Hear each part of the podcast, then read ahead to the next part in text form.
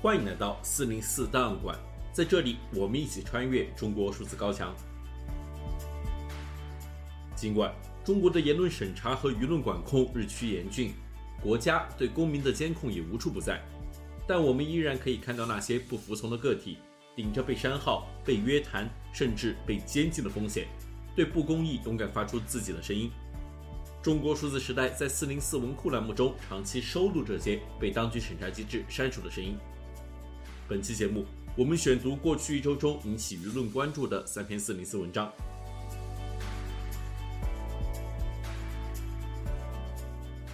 近日，郑州融创烂尾楼房主亮亮、丽君夫妇前往融创城维权，遭到相关人员暴力殴打，并抢走了他们的手机、车钥匙。郑州融创城打人了，刚刚给我打的不行了，给丽君打在那儿哭，给我打也躺地上了，给丽君手机，丽君手机跟那儿拍视频打我，他们把手机也抢走了，无法无天了。幺二零等会儿来，幺二零等等会儿也来，我要去医院检查。唉，丽君的手机不知道被谁拿走了。这一事件迅速在互联网上引起热议，与此同时。亮亮、丽君夫妇遭到施压，其全平台账号都遭到禁言。微信公众号“基本常识”作者向栋梁发布文章，对亮亮、丽君夫妇的遭遇进行评论。然而，很快这篇文章就遭到审查删除。在文章中，作者这样写道：“很多人都记得那对在郑州买到烂尾楼的小夫妻，都记得那位爱笑的姑娘眼里的光是怎么一点一点消失的。”他们是河南农村走出来的一对学生情侣，努力搬砖几年，终于在郑州贷款买下一套房子，生下一个宝宝，期待着安一个小家。然而，他们买的房子烂尾了，停工了，可沉重的房贷还要每个月继续还。你能特别明显的感受到，曾经闪耀在丽君眼里的光消失了。原本事情走到这里已经让人非常非常难过，没想到。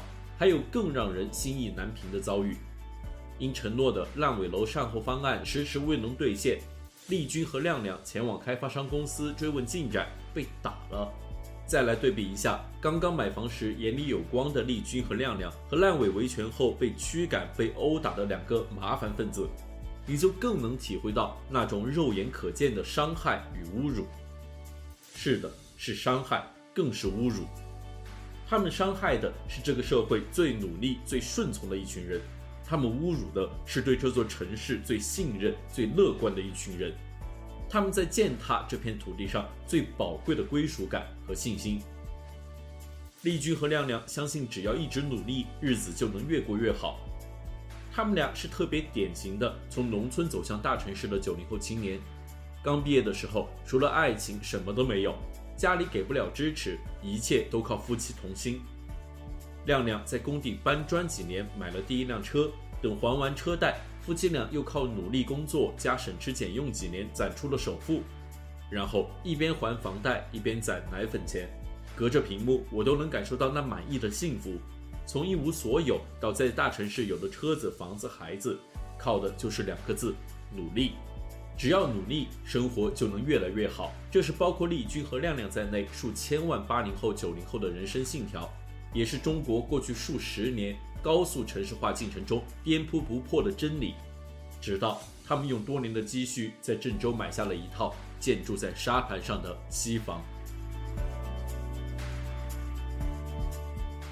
第二篇，我们关注由微信公众号“真逻辑”发布的文章。新疆喀什中院执行局长狱中喊冤，羁押期间被药物控制。十一月十三日，微信公众号“真逻辑”发布文章，讲述原新疆喀什中院执行局长王伟疑似遭到冤判，并在羁押期间遭到刑讯逼供的事件。但在原文发布后仅仅一天，十一月十四日，该文就遭到删除。文中这样写道：二零二三年十月二十三日。一封来自科斯勒苏监狱的控告信被送到了新疆自治区喀什地区监察委员会。正在服刑的犯人原喀什中院执行局长王伟请求司法机关对向他行贿的二十六人追究刑事责任及相应的法律责任。新疆维吾尔自治区科兹勒苏柯尔克孜自治州中级法院认定，王伟收受他人财物共计五百三十万元。已犯受贿罪和非法私藏弹药罪，数罪并罚，执行有期徒刑十一年六个月，并处罚金人民币八十万元。几乎同时，王伟向新疆维吾尔自治区递交申诉状，请求撤销上述判决，宣告自己无罪。王伟说，他遭受体罚、刑讯逼供，还被用老婆孩子的安全威胁，甚至用药物控制，做出有罪供述。而几乎所有行贿者的资金来源不明、去向不明，只凭单一的口供笔录就判他重刑。希望那些行贿者在刑事责任的压力下能够说出真话，还他清白，给他自由。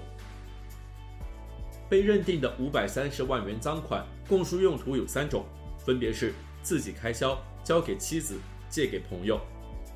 但是王伟没有高额消费记录和贵重物品等。搜查家中以及办公室的财产清单，活期存折两张，定期存单五张，各类银行卡十四张，现金六点七二万元，合计九十八万余元，远低于五百三十万元。存款没有超出家庭合理性收入，居住的房屋以及家中陈设家具均是普通工薪阶层水平，没有超出工薪收入的家用设备和贵重物品。全案材料也没有任何出借大额资金的记录。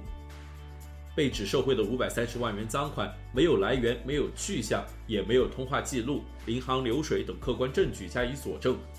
但是，法庭不但拒绝行贿者出庭作证，且不进行非法证据排除，仅仅根据行贿者孤立的证言，加上王伟本人被纪委扣押期间的认罪笔录和自书材料，全部被法庭采信，成为定罪的依据。至于为什么承认不实的指控，王伟称他遭到了严酷的刑讯逼供、限制睡眠、控制姿势、罚站等等。调查人员则威胁，如果不认可，也会以零口供数罪并罚，判处十五至十六年的有期徒刑。办案人员还进一步威胁，如果不接受全部事实，把王伟的老婆孩子也以共犯弄进来。实际上，王伟的妻子王春梅一段时间内被要求每天去喀什监察委报到，遭受体罚和辱骂，直至签下退赃保证书。他们的女儿也被叫到监察委，给一叠材料，然后按照背下来的材料内容制作笔录。更恐怖的是，王伟说，办案人员以补钾为名，每天给他吃两个白色药片。他称，他正常的思维活力在白色药片的驱使下。跟着办案人员的套路，一步步带到了噩梦之中，在没有任何反抗意识的情况下，顺应着陷阱，承认了办案人员精心设计的所有受贿案件。自2019年10月30日至2020年1月23日，在监察委的84天，被王伟称为人生最黑暗的时刻。